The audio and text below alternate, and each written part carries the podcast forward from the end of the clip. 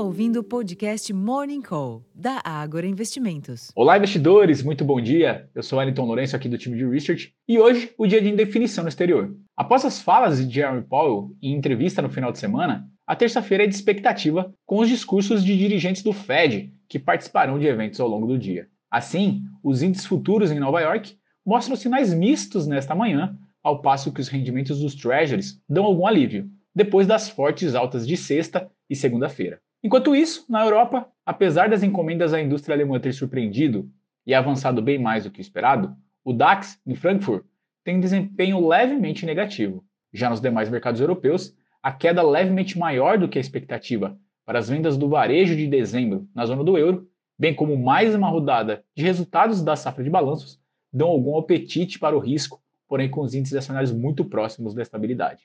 Em outros mercados, o dólar opera próximo à estabilidade também, evidenciando a indefinição dos investidores, leitura similar ao avanço comedido nos contratos futuros de petróleo. Mais cedo, na madrugada italiana, China, a proximidade do feriado de Ano Novo Lunar, bem como as incertezas com o mercado imobiliário chinês, continuam a pressionar a cotação futura do minério de ferro, que voltou a cair 0,63% e encerrou a sessão próximo dos 130 dólares por tonelada. Por aqui, a julgar pelo comportamento das commodities e o baixo apetite no exterior, poderíamos esperar uma postura cautelosa por parte do investidor. Contudo, o setor bancário promete movimentar as negociações em bolsa, uma vez que os mercados irão digerir os números do quarto trimestre do Itaú Unibanco, conhecido na noite anterior, bem como o anúncio de uma OPA, uma oferta pública de aquisição das ações, por parte dos controladores Banco do Brasil e Bradesco para as ações da Cielo.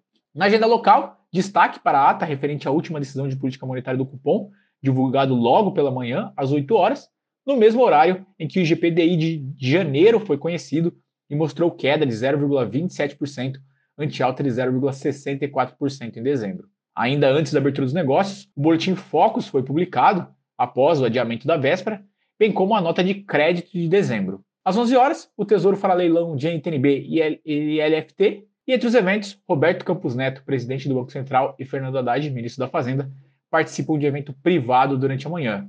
Já durante a tarde, Fernando Haddad se reúne com os senadores e deputados. Na safra de balanço, a TIM Brasil publicará seus números após o fechamento dos negócios. Na agenda internacional, as atenções estarão voltadas para os discursos dos dirigentes do Fed, Loretta Master, de Cleveland, Neil Kashkari, de Minneapolis, Susan Collins, de Boston e Patrick Harker, da Filadélfia, os pronunciamentos são aguardados durante a tarde e durante a noite. Mais cedo, ao meio-dia, a secretária do Tesouro, Janet Yellen, participará da sessão na Câmara dos Representantes. Na Europa, hoje foi conhecidas as encomendas da indústria da Alemanha, que avançou 8,9% em dezembro, muito acima da expectativa de leve alta de 0,3%. Na zona do euro, as vendas no varejo de dezembro recuaram 1,1%, ante expectativa de queda de 1% na leitura de novembro para dezembro. No Reino Unido, o ministro das Finanças, Jeremy Hunt, participará de encontro no parlamento durante a manhã.